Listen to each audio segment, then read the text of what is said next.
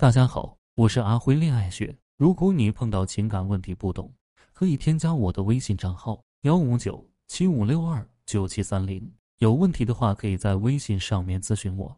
很多夫妻关系，两人渐行渐远，最主要的原因就是长期不同频。好在前面的人没有等一等，好在后面的人没有追一追，最终导致无话可讲，只能凑合过日子。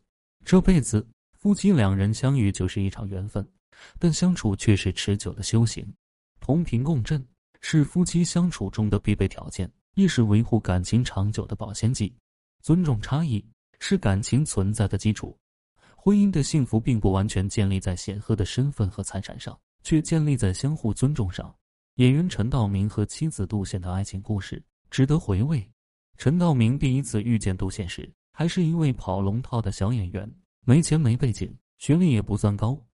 但那时的杜宪，凭借优异的成绩，早早进入央视工作，担任新闻主播。显然，陈道明是妻子的忠实粉丝。每当有爱人出镜，他都会坐在电视机旁观看。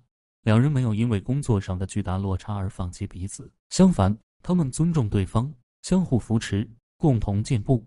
后来，陈道明因出演《围城》《末代皇帝》等多部影视剧而不断走红，妻子杜宪也选择退出荧屏。继续求学深造，别人都会觉得杜贤遇见陈道明真幸运，可陈道明却认为遇见杜宪才是自己一生最大的福气。好的感情，不是时刻想着对方，日日都要相见的亲密无间，而是你尊重我，我也尊重你的和谐有度。夫妻二人从陌生人转变成情侣、爱人的过程中，性格、家庭背景、工作情况一定迥然不同，想要走过生活的一地鸡毛。必然离不开彼此的理解和包容，毕竟尊重彼此才是对婚姻的最大负责。我再来说一个例子：齐头并进，感情才能历久弥坚。万千荣耀不及与你日日晨昏间的琐碎。这是央视主持人康辉在自传《平均分》中写给妻子的话。长达二十二年的婚姻中，他们没房没儿女，依旧甜蜜相守，恩爱如初。生活中的他们，过着细水流长的日子，将琐碎的时光。故成人间烟火气，决定当丁克的二人会通过养宠物的方式增添生活乐趣。康辉和妻子常常会把这些宠物当成自己的孩子，细心照料，视如己出。而工作中，康辉和妻子刘雅洁则是互相进步，彼此成就。记得康辉在事业初期时，工作比较少，那时候他常常把家务活全包了，好让妻子专心工作。等康辉进入事业忙碌期。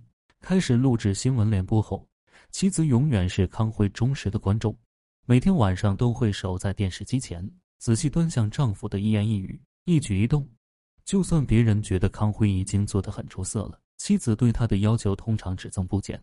二人在成全彼此、鼓励彼此的过程中，齐头并进，共同成长。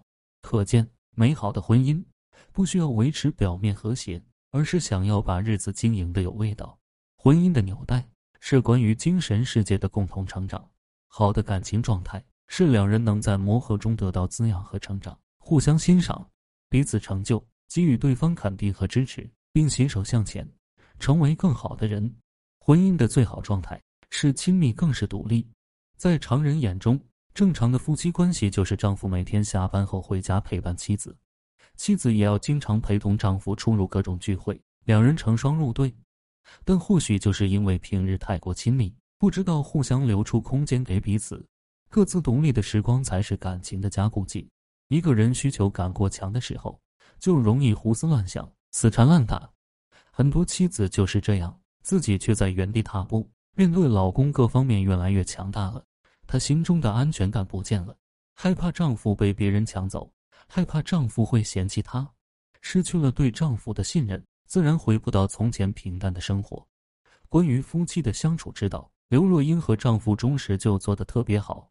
结婚时，刘若英对钟石说：“我绝不会在家做全职太太，照样唱歌、演戏、写作，哪样也不耽误。”钟石笑着回答：“就因为你这么丰富有趣，我才娶你呀。”他们在事业上是独立的，同样在家里，他们也不会经常黏在一起。两人都有自己的书房。每天会有固定的时间留给自己，理解对方的生活习惯，尊重不打扰。或许你会觉得他们这么做不够恩爱，其实这才是真正的爱对方。在婚姻中，懂得适当亲密，同时各自独立。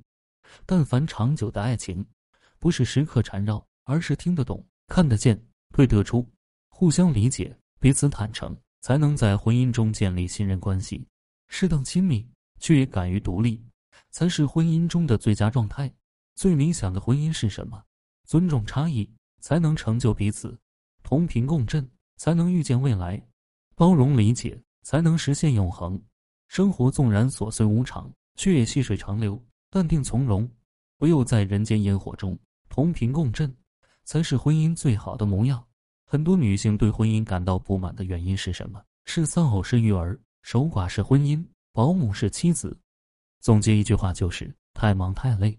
太辛苦，那么该怎么提升自己的婚姻满意度和幸福感呢？